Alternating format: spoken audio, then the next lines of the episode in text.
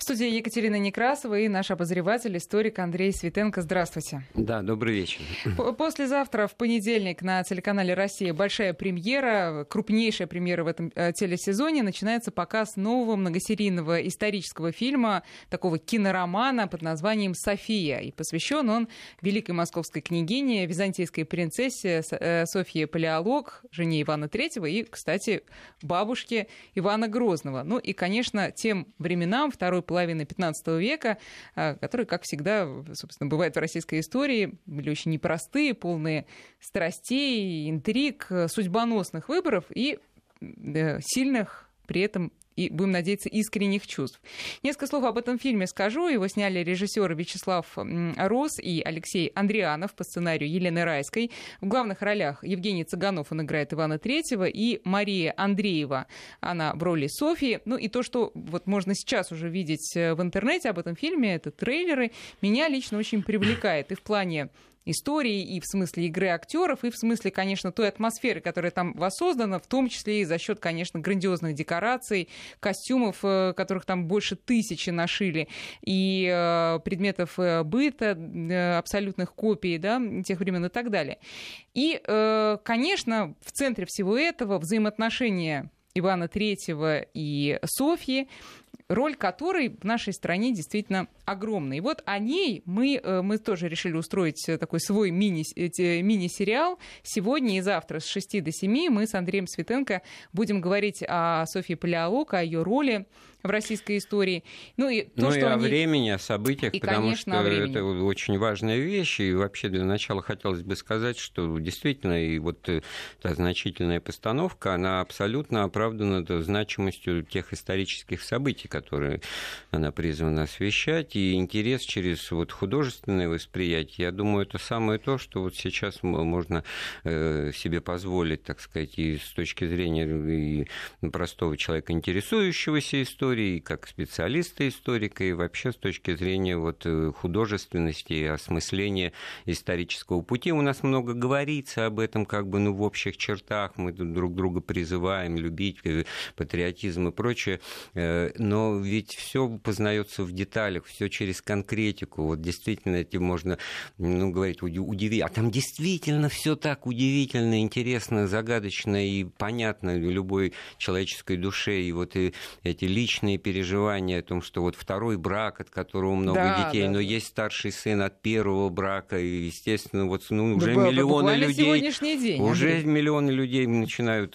себя как бы на ту или другую сторону. Кому э, наследство передавать? Вот умерший сын старший Ивана Третьего, Иван Молодой, значит, а у него уже сын свой родился, значит, по прямой линии, если то внуку, Дмитрию, Андрей, это я забегаю вперед, да. чтобы интригу посеять, потому что вот эта удивительно трагическая судьба, ну вот где-то в диапазоне между драматизмом и трагедией, если уж об Иване Третьем, буквально вот одну фразу, так сказать, я скажу, что он с детства пережил глубокие психологические потрясения, которые были вызваны вот во многом безуспешной борьбой его отца, великого князя московского Василия II Темного, значит, за престол, оспариваемый опять-таки вот его дядей, который был сыном Дмитрия Донского, и двоюродными братьями-кузенами. Вот эта вот линия, она, вот этот конфликт, он воспроизводился в веках, и в данном случае, значит, жертвой его стал вот Иван III именно еще в детские годы, потому что отца, отца взяли в плен, он попадал в плен к татарам, и вот Потом к этим ослепили, почему ослепили он на оба глаза, отсюда он темный, потому что неграмотный, да.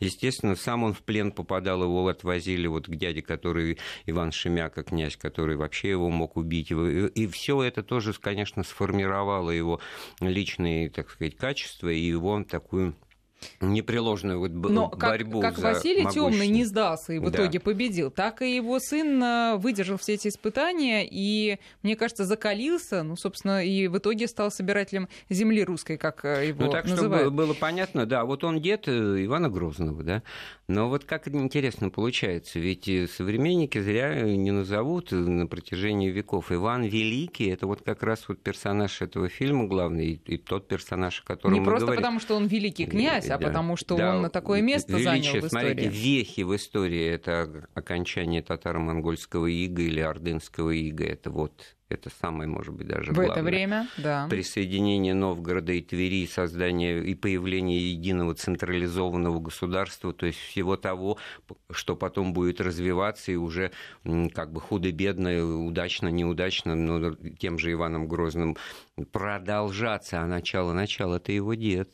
И а... формирование той концепции, которая пока еще не оформлена во второй плане 15 века, но вскоре будет оформлена Москва, Третий Рим. Но этой концепции абсолютно не было бы без, без Софьи Вот, Поляу. это напрямую мы выводим. Поэтому, да. Андрей, нач... давай начнем с самого начала. Э, самое э, первое интересное, с чем мы сталкиваемся, когда начинаем э, изучать эту личность, это, конечно, ее имя. Во-первых, не Софья, а Зоя ну, греческая Зоя, да, второе имя по-гречески, значит, Софья. Это действительно момент того, что тогда в практике это целая тема церковного раскола, значит, перекрещивали да, тех, кто был в лоне католической церкви, по отчаянию в греческую и наоборот. Вот как раз э, Зоя, она такие метаморфозы в своей жизни претерпела. При рождении она была крещена значит, э, в греческую веру под именем Зои.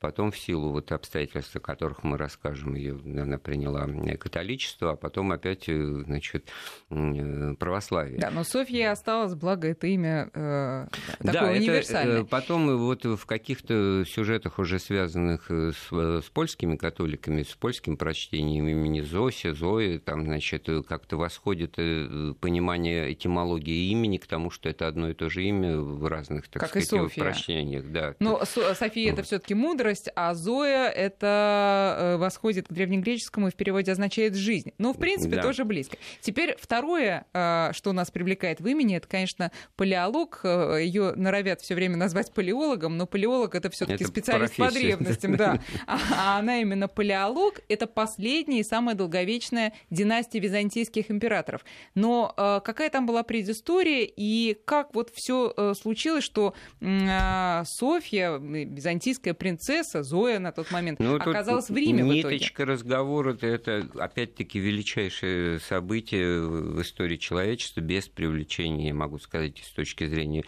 культурного и исторического исторического и политического значения это крушение Византийской империи. Это уничтожение ее, это падение ее под натиском значит, турок османов, и это взятие Константинополя в 1453 году, на стенах которого, защищая последнюю вот эту цитадель, фиал христианства и вообще символ всего цивилизации, которая уже тогда понималась значит, нашими предками на Руси живущими, э, пала под натиском значит, э, Иноверцев. Иноверцев, получается. А, а, они были, значит, иноверец, это в обе стороны работает, да.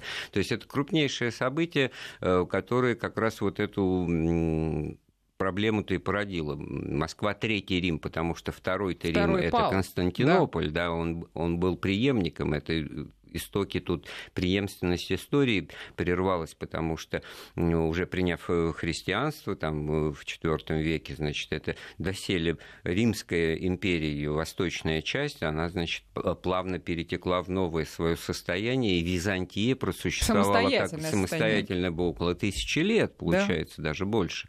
И это тоже это тысячелетняя история, это о многом говорит. И, и вот как раз тот рушится. самый момент, когда, когда да. Константин XI, последний византийский византийский император из династии палеологов а, умирает, он умирает буквально вот во время этой осады города, примерно в те же годы и рождается Софья. Спустя два года, судя по, по, по данным, значит, в 1455 году, потому что, ну, принято считать, что вот к этому времени завоевания Константинополя от Византийской империи уже ничего не осталось. Да, азиатские территории были потеряны, но вот Пелопонесский полуостров, там э, Арамейская империя, так называемая, существовала на островах, вот э, ныне посещаемых там или не посещаемых нашими туристами в большом малом количестве, количестве. Ну, строго говоря, она родилась на острове Корфу, так вот, в Морее, да, это старинное название. И ее отец как интересно, Фома, Деспот морей у него Деспот морей. Это, это, это смешно потому, что звучит да, сейчас. негативной коннотации в этом определении нет. Это вот мы произносим по-русски слово «правитель», угу. да, совершенно, так сказать, правильно он, правильно, неправильно. Корень-то, в общем-то, позитивный, это слово правильно.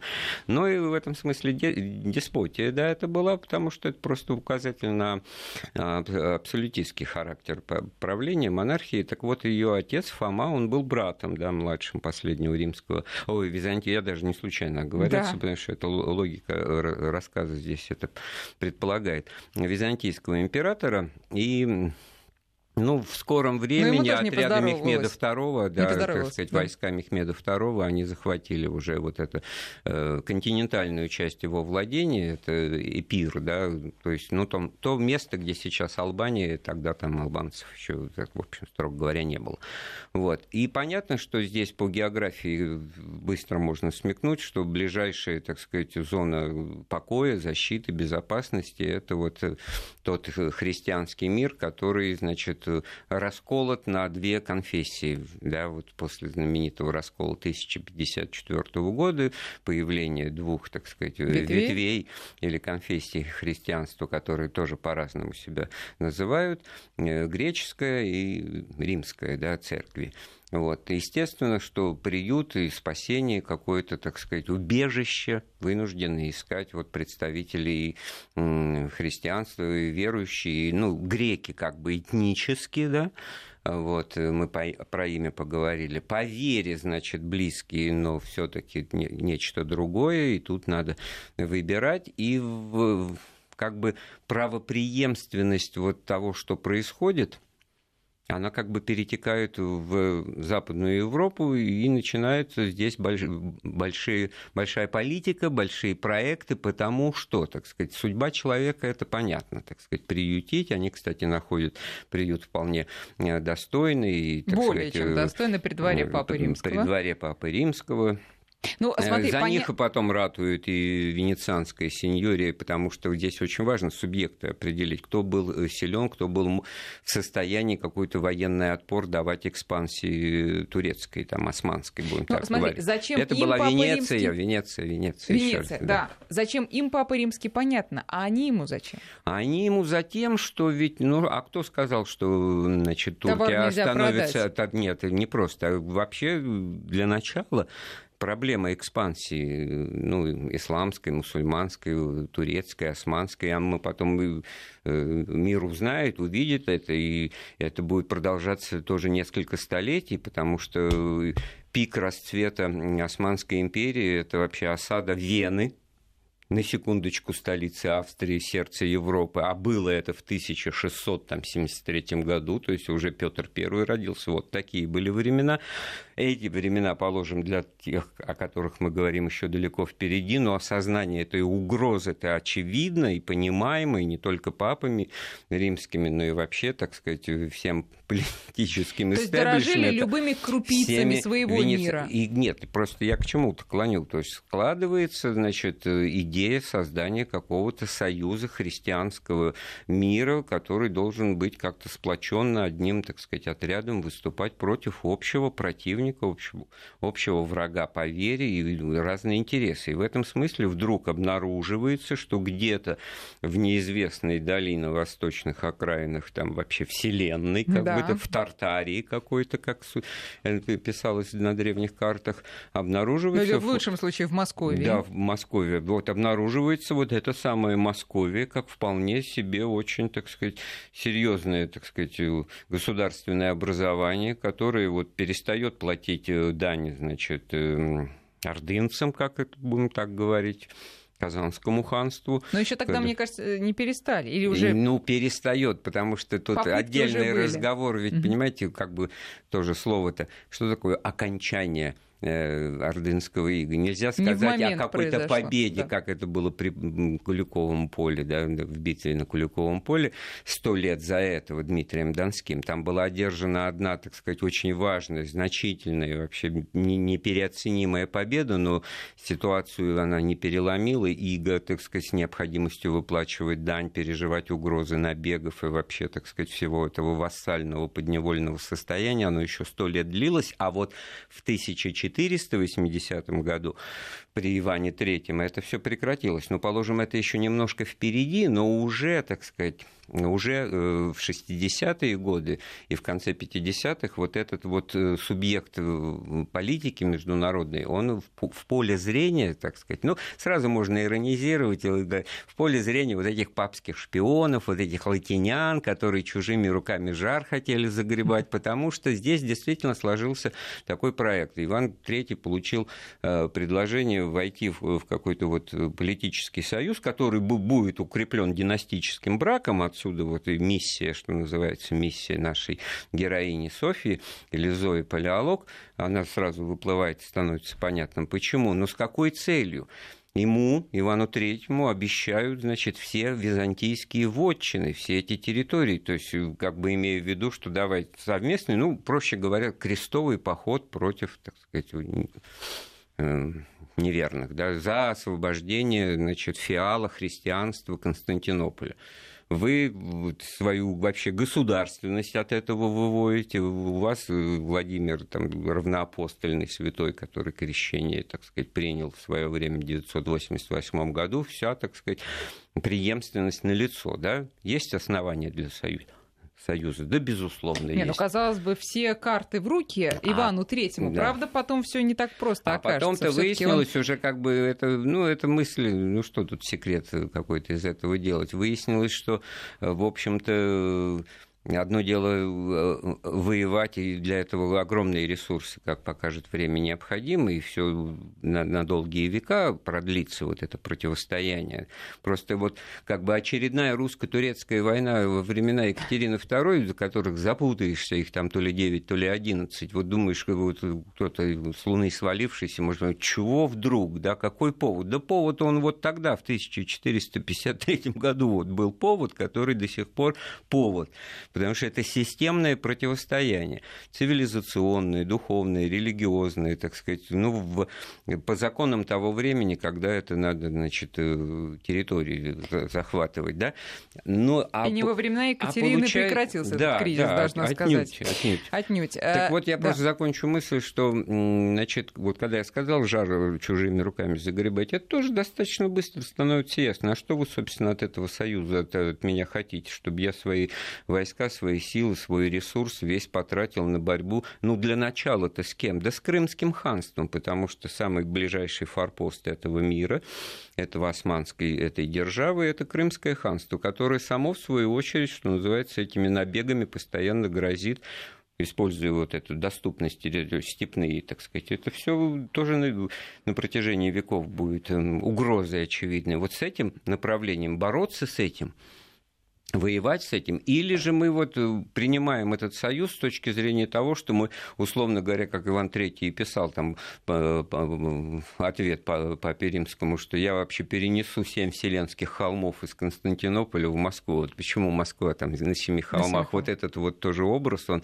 и Москва, Третий Рим. То есть взять, взять себе вот эту идею преемственности, взять эту, так сказать, наследническую миссию политическую, да, это, это обогащает это усиливает, да, а при этом, значит, а как там с Константинополем, а как там с экспансией турок? Да, это каждый за себя. Если они там на Вену пойдут, это ваша проблема, а если на Москву, то наша, да. Ну, так тоже, в общем, никто, конечно, вопрос не ставил, но, в принципе, у людей в голове такие конструкции рождались, поэтому кто больше выигрывает, кто меньше выигрывает, хотят ли они, так сказать, именно эти латиняне, запад, западные христиане, значит, что-то, так сказать, равноправного союза. Вся история жизни Софии Палеолог, или Софии, да, так будем так говорить, она как раз вот под знаком вот этих вот политических интриг, под знаком этих вот этой борьбы происходит, в которой она получается заложницей, то ее, значит, навешивают ей ярлыки шпионские, шпионки папской, то и потом выяснится в наших разговорах некратких, что она, в общем-то, какую-то действительно осмысленную партию, политическую партию при дворе возглавляет, в которой очень интересные позиции. Это я уже к ереси жидовствующих, к Елене Волошанке, очень, очень интересно. К иосифлянам и нестяжателям там это проявится. Сейчас не будем да, развивать. Да, это потом. Но сейчас вернемся э, на двор Папы Римского. И она, она э, была формально принцессой, но воспитывалась все-таки, наверное, не как принцесса, потому что, ну, в конце концов, она была э, дочерью уже э, не просто свергнутого, но и умершего к тому времени. У нее же было еще э, два брата, да? И плюс два брата. Андриан и, и Ман... даже сестра еще была Мануил, да вот, которые, в общем-то, так сказать, имели права престола наследия, и, и в общем-то, она упоминалась, когда уже, значит, заигрывать начинали с, с Иваном Третьим в поисках пассии ему, значит, Э, что она может быть наследницей после смерти обоих братьев, да, тогда она будет действительно вот титулована. А пока-то для начала, конечно, еще даже помимо того, что вот возник вариант с Иваном нашим Там Васильевичем, были, да, были варианты. другие варианты,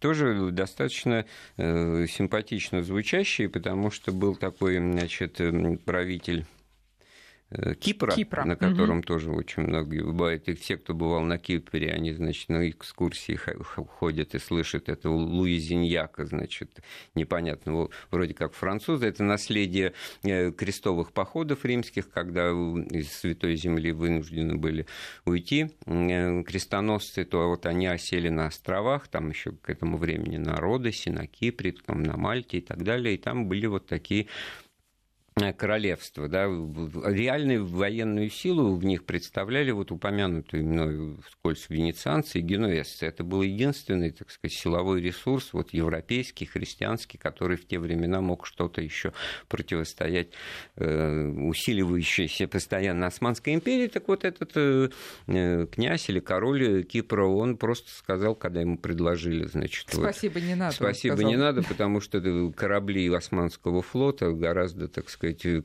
конкретнее, опаснее выглядит, чем вот этот ничего мне не дающий титул, там, может быть, последнего византийского императора. То есть взвесил да. на чашах весов, понял, что вот. а это, да, лучше да, это не к тому, надо. что да, Зоя или Софья Палеолог, она, в общем-то, в этом смысле судьба э, родовитая, аристократического происхождения, значит, э, ну, царского происхождения женщины в истории того времени, это вот э, как бы стать предметом или субъектом матримониальных э, Разменная монета. связей. И при желании это все можно уже с, высот феминизма современного, можно это все называть какой-то пакостью и происками сексистскими со стороны мужчин, хотя вот в личном плане, я догадываюсь, что в фильме это тоже, наверное, будет обыграно, вот эта вот э, тема, так сказать, э, кто она в этом смысле?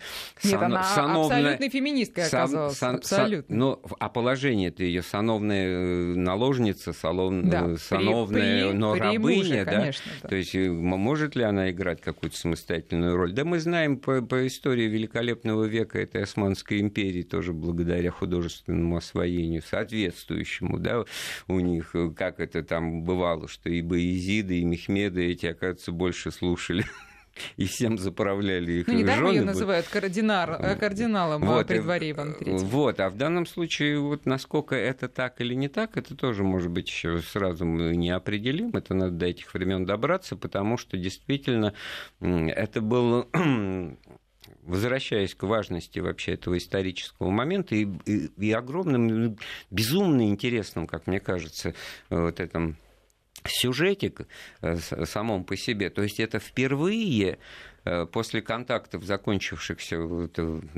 отрицательным результатом при Александре Невском, когда он отказался значит, э, заключать какой-то, так сказать, крупный союз именно с, с латинянами, да, а это у нас вот ледовое побоище и так далее, значит, э, речь идет о том, что впервые ну, попытка опять э, установить связи какие-то прочные, долгоиграющие, и через династический брак это укрепить, а через эти связи личные, так сказать, какое-то культурное пространство, торговое, военно-политическое, и, в общем-то, это все так или иначе ну, состоялось. даже религиозное, потому что там, э, как там некоторые это... источники пишут, речь еще шла о усилении католичества на Руси. Но это совсем странно. Так, это мы поговорим Об этом еще, мы поговорим да. сразу после новостей. Напоминаю, сегодня говорим о личности Софьи Палеолог. С Андреем Светенко. С понедельника киносериал э, «София» на телеканале «Россия». Ну а сегодня и завтра мы готовимся к тому, чтобы быть подкованными уже и подойти к этому сериалу во всеоружии, по крайней мере, понимать, кто за кого и э, самим, может быть, даже выбрать чью-то сторону. Мы говорим сегодня о Софии Палеолог, о жене Ивана Третьего. Друзья, наши ну... контакты, напомню, 5533 — это номер для ваших смс-сообщений, и 8903 170 6363, это номер нашего WhatsApp. Вы можете Андрею Светенко э, присылать свои вопросы по поводу Софьи. Кать, э, Кать, я вот подумал, да. а почему вот мне как бы не страшно значит, в этом фильме увидеть что-то такое, что будет не соответствовать или творчески, так сказать, переосмысливать какую-то историческую реалию, да, ну, или же просто не какой-то. Страшно? Не страшно абсолютно, потому что, во-первых, мне кажется, что смысл и интерес обращения к истории как раз в этом-то и заключается. Домысливание определенную художественную да, обработку. Какое-то да.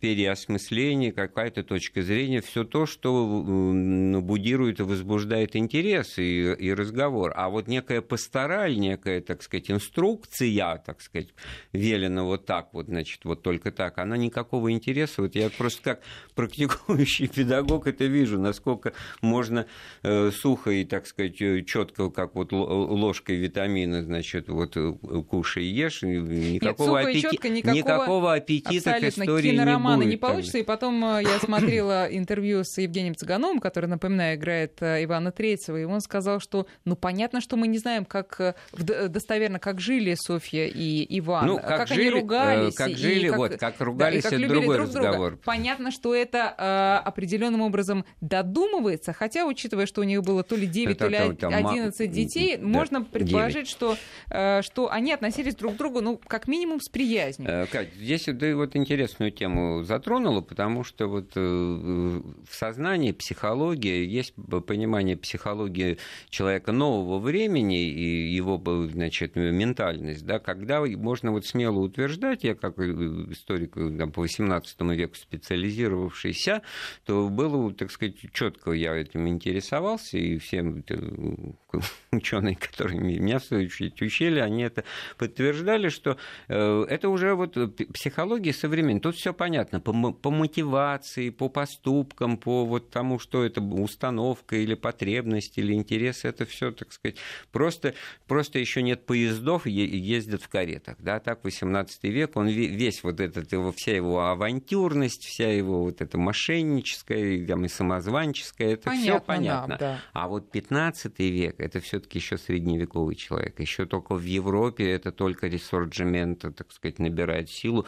Новое время это вот как бы слом эпох и понимание себя как личности. Это, это в Европе только-только возникает, особенно для Поэтому женщины. Поэтому отсюда это вопрос, другое, Андрей. А Совья сама, которая впоследствии да, стала великой княгиней в полном смысле этого слова, в свои те самые, сколько там, ей 17, э, если верить, что она родилась в 55 году, ей 17 не было. Есть, правда, еще а, мнение, что она родилась в 40-х, там между 43 1443 и 49 неважно. Она очень молодая девушка. Как она а, Кстати, понимает... совершенно нормальный возраст, еще, может быть, даже, можно сказать, время-то уходит, уже, уже 17, э, э, конечно. Да, да. Как она, молодая девушка, понимает свою перспективу? Она осознает себя именно той самой разменной монетой, монетой, или она осознает наоборот свою великую миссию объединить два мира – мне кажется, что вот, э, вот такого рода упрек, что ты разменные монеты, можно адресовать любому политику при определенной характеристике его роли и места значит, в данной системе управления. Да?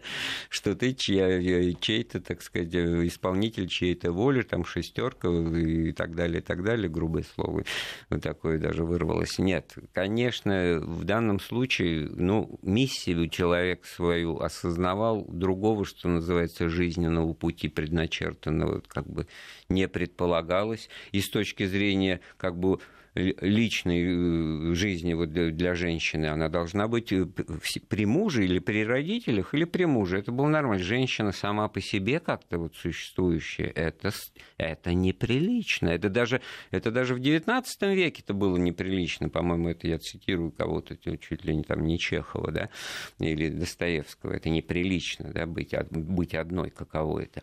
Вот. А что говорить о 15 веке, тем более, что ну, там интересно просто, как это общество, как законы общества и мораль того времени это решало. С одной стороны, вроде бы это торжество патриархата, мужское начало, женщины, роль, да никакой у нее роли общественной, только в семье, да, домострой, да.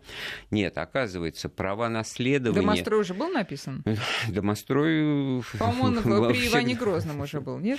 Домострой как свод чуть попозже, но законы, обычаи и традиции, эти домостроевские, да, они, конечно, существовали, безусловно, да. И они вообще в этом смысле все проистекают от толкования Святого Писания, там, и богослужебных книг, и женщину, так сказать, там, и так далее, в ее, так сказать, каче- качественно место, второстепенное да. значение, да, это, это тоже, так сказать, опора э, соответствующая консерватизму. Так я хочу сказать, что э, в этом смысле решение своей личной э, судьбы ее тоже не могло не интересовать, поэтому, значит, вот эта трагедия, как бы и драма всех таких персон, да вплоть до, я не знаю, там, до, до последних, до, до теперешних, когда династический брак стерпится, слюбится, это ну, нужен проект, и поэтому, значит, неважно, какие там чувства, хорошо, дай бог, чтобы получилось, и... так это что, только князей, царей и королев касается? Да вот так в 14-15-летнем возрасте в те времена и женили, и и выдавали замуж, и все тоже, естественно, у детей это не спрашивают, откуда они знают, хорошо или плохо родители. Между прочим, сам Иван III, если я не ошибаюсь, обвенчался со своей невестой, с которой был помолвлен еще вообще в шестилетнем возрасте. С Марией Борисовной, Марии да. Борисовной, да, дочерью Тверского князя, а, а все было в том, что это было частью, собственно, соглашения да, его это папы Василия династи... Темного. династический брак типичный. Да, вот... чтобы э, Тверской князь поддержал угу. Василия, да, и э, они победили вот того самого не хорошего Шемяку. Так вот, с кем мы помолвились в 6 лет, с тем и стоит, точнее говоря, в 12 лет и поженились. Собственно, из-за э, этой э, самой Марии Борисовны, а точнее из-за того, что, к сожалению, умерла она э, в раннем достаточно возрасте. В 67 году. Не даже в, в, до 30, да. да. Собственно, да. Иван III остается вдовцом, но с сыном от но с сыном, но в, в этом смысле он вот оказывается субъектом вот этих возможных династических союзов, которые ему и начинают предлагать. И вот действительно... А были еще предложения? Ивану Третьему. Ивану Третьему было много вариантов для решения этого вопроса. Он мог на какой-нибудь литовской княжне жениться, он мог э, жениться и, и дальше, так сказать, на, на ком-то, и это было бы совершенно нормально. Почему, кстати говоря, нерв момента. Потом стало нормально, что женится, ну, условно, на иностранках, угу. да, да, а не на своих. Это последний был брак, первый брак э, Петра Первого, да. Второй брак я уже сейчас за язык хватаю, потому что Марта Скавронская, там иностранка, это уже, так сказать, торжество личных, так сказать, э, чувств. А, вот, и это уже для Ивана Третьего такой вот выбор этого проекта вызывал очень много подозрений, не продает ли он, значит, себя, не, не, не предательствует ли он, потому что вот начали на Москве, что называется, слухи распространяться, что он, так сказать, в лоно, так сказать, римских еретиков попадает. Мы слышали, что ты посылал к римскому папе просить у него королевского титула, там вот, вот такие подозрения возникают. И все вот это очень... Тоже мы как бы разговор о Софии Палеолог без э, разговора об Иване Третьем тоже вести особенно... Сложно э, вести, Сложно, да. Но что касается веры, надо сказать, что первый посланник, который приехал из Рима предлагать Софью, он сказал, что она православная христианка, э, христианка ну, а не, он не, не, не, немного наврал в этом смысле, Слегка. потому что изначально она была православной веры. Да, но, но самое интересное было, а, и как бы все стало на свои места потом, когда обоз Софьей спустя, сколько там получается, она выехала в июне 70, 1472 окольными года. Путями ехали, весьма да. окольными путями. И представьте, 24, по-моему, июня выехала из Рима Рима, а в Москву-то въехала 12 ноября. Так вот, э, э, Рим, папский легат, так называемый посланник, нес католический крест перед этим обозом. Но ну да, наш митрополит сказал, что да. если этот со своим значит, крестовищем войдет в эти ворота, то я через те противоположные уйду, меня больше не увидите здесь. Это да. действительно в этом смысле мы уже как бы обозначили, подступились и как бы вот как вот волны да, обмывают эту тему, так сказать.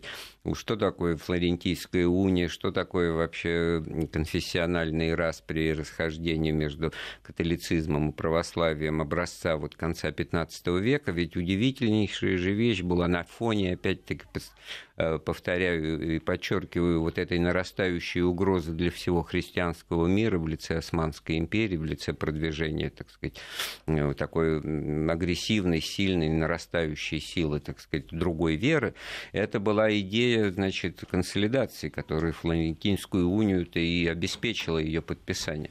Поэтому да. вот... Э, Андрей, сейчас прервемся, а после новостей погоды сразу продолжим разговор.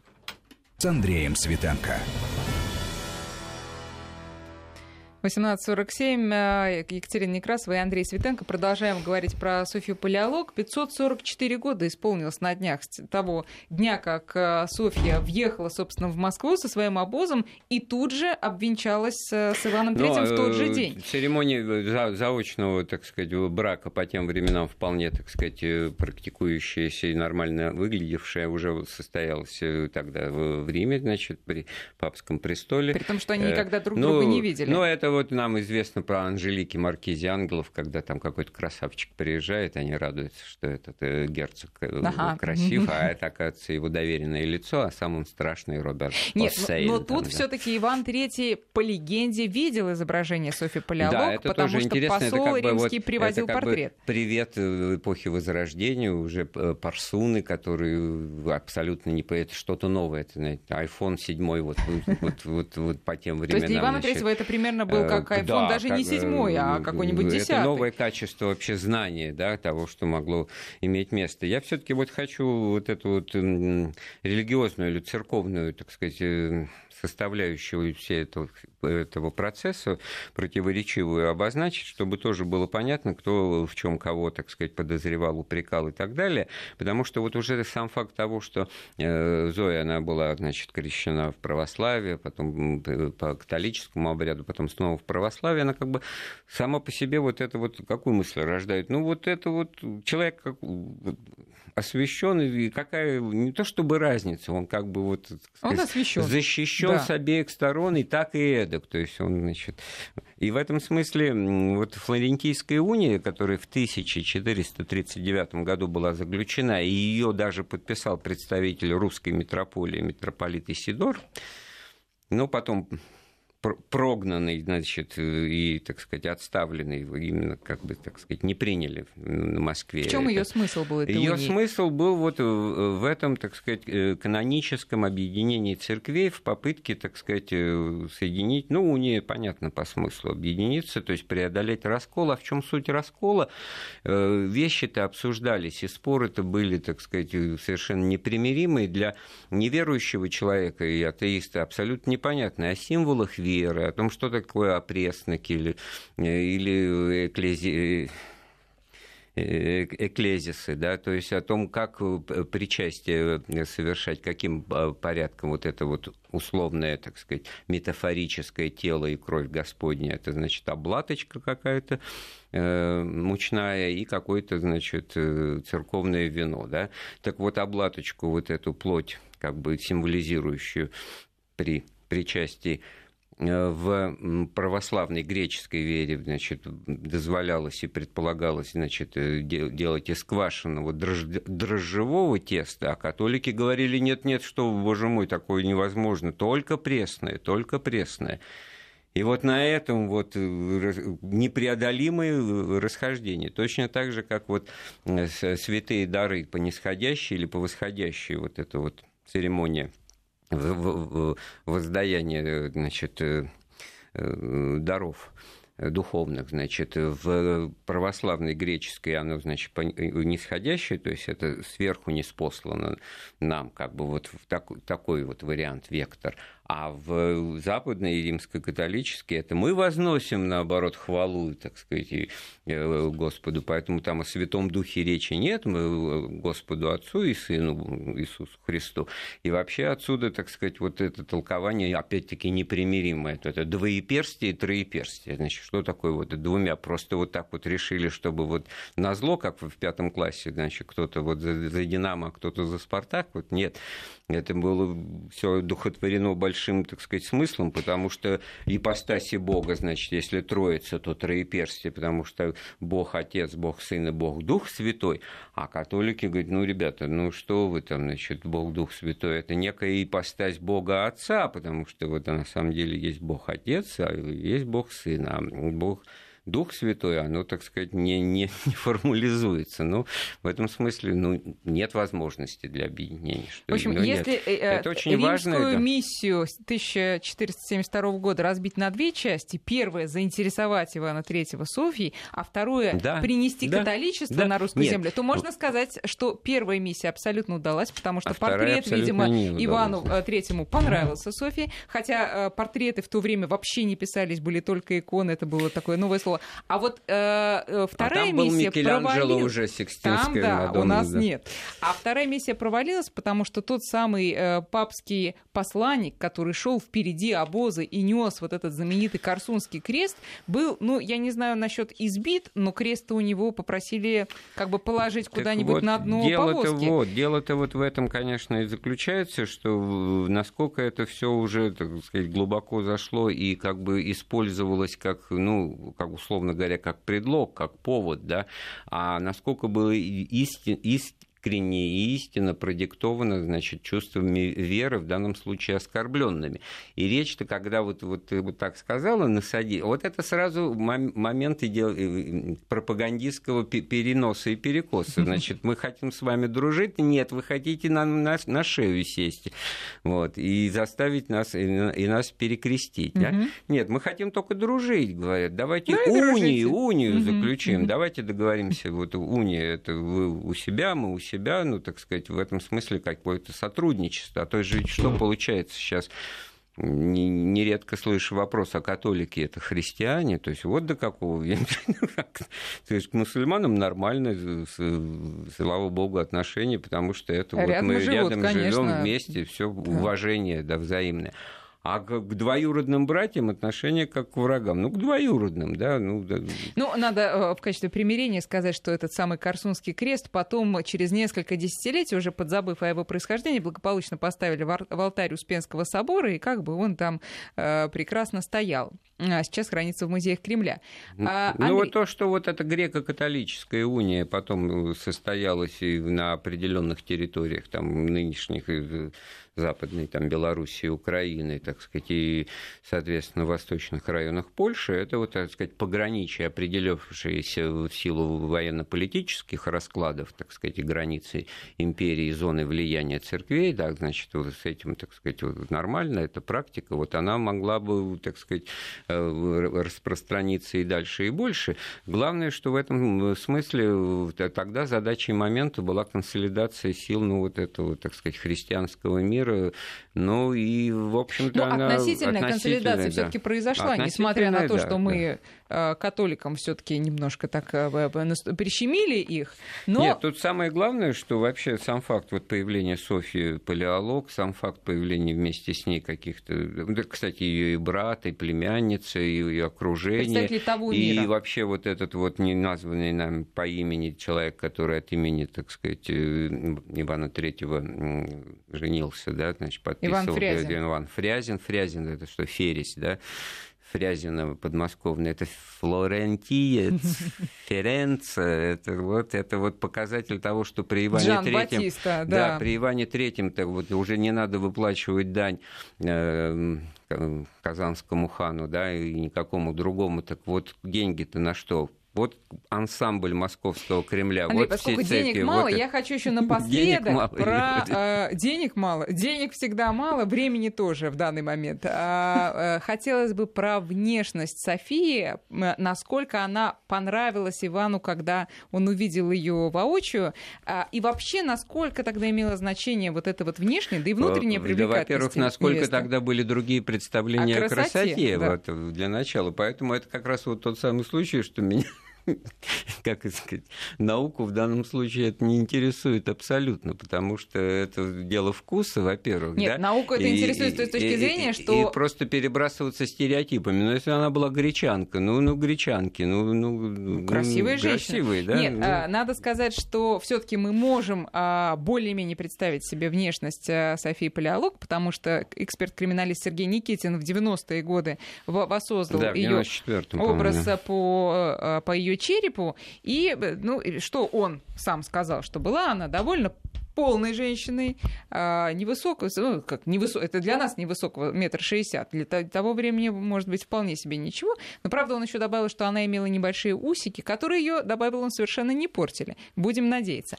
Есть, правда, и другие э, свидетельства, они не очень приятные, но... Ну да, а, проникнутые как раз вот подоплека их, это, так сказать, люди из другого лагеря, да, да, да. Друг, но, другой э, партии придворной, же, да. Опять же, судя по всему, Ивану Третьему она понравилась, возможно, если не с первого взгляда, то потом-то уж точно понравилось, и о том, как они, собственно, что, что э, началось после свадьбы. Как говорится, жалко, что все сказки заканчиваются на свадьбе, потому что потом-то начинается самое интересное. И в случае с Иваном Третьим и Софией Палеолог э, э, это не стало исключением. Дальше тоже началось самое интересное. Интриги, а, убийства, возможно, даже отравление, ну и борьба и за вообще, престол. Вообще реальное политическое действие, борьба, и там, в общем-то, вот действительно нам, я так понимаю, еще раз просто есть что говорить, и не повторяют того, о чем мы говорили сегодня, за исключением того, что премьера фильма в понедельник, 28-21. Да, это мы еще раз напомним, на друзья. Да, но э, наш с Андреем Светенко сериал мы продолжим завтра ровно в 6 Э, вечер, 6 э, часов и 5 минут вечера. Будем говорить о том, э, какие взаимоотношения сложились у Софии не только уже с Иваном кто такая Третьим, Елена Волошанка, кто его, такой Иван Молодой, сыном, Дмитрий да. Внук, я не знаю, присоединение Новгорода, И почему Иван Третий, что там, мне да. наиболее интересно, почему же он все-таки не заступился в итоге за своего сына, Ива... ну, сына уже он умер, а за внука хотя бы Дмитрия, и позволил ему умереть страшной смертью в тюрьме? Но, с другой стороны, такие времена ну, с другой и такие стороны, нравы. мы пока еще даже эту не обозначили диспозицию, но это просто, чтобы слушателя привлечь к интересу, возбудить э, к нашему дальнейшему разговору, да. Друзья, прощаемся с вами до завтра. И э, еще раз повторяю, что в преддверии э, премьеры многосерийного фильма «София» на телеканале «Россия», который э, стартует в понедельник в 21 час, э, мы с Андреем Светенко рассказываем вам о том, кем же была София Полялук.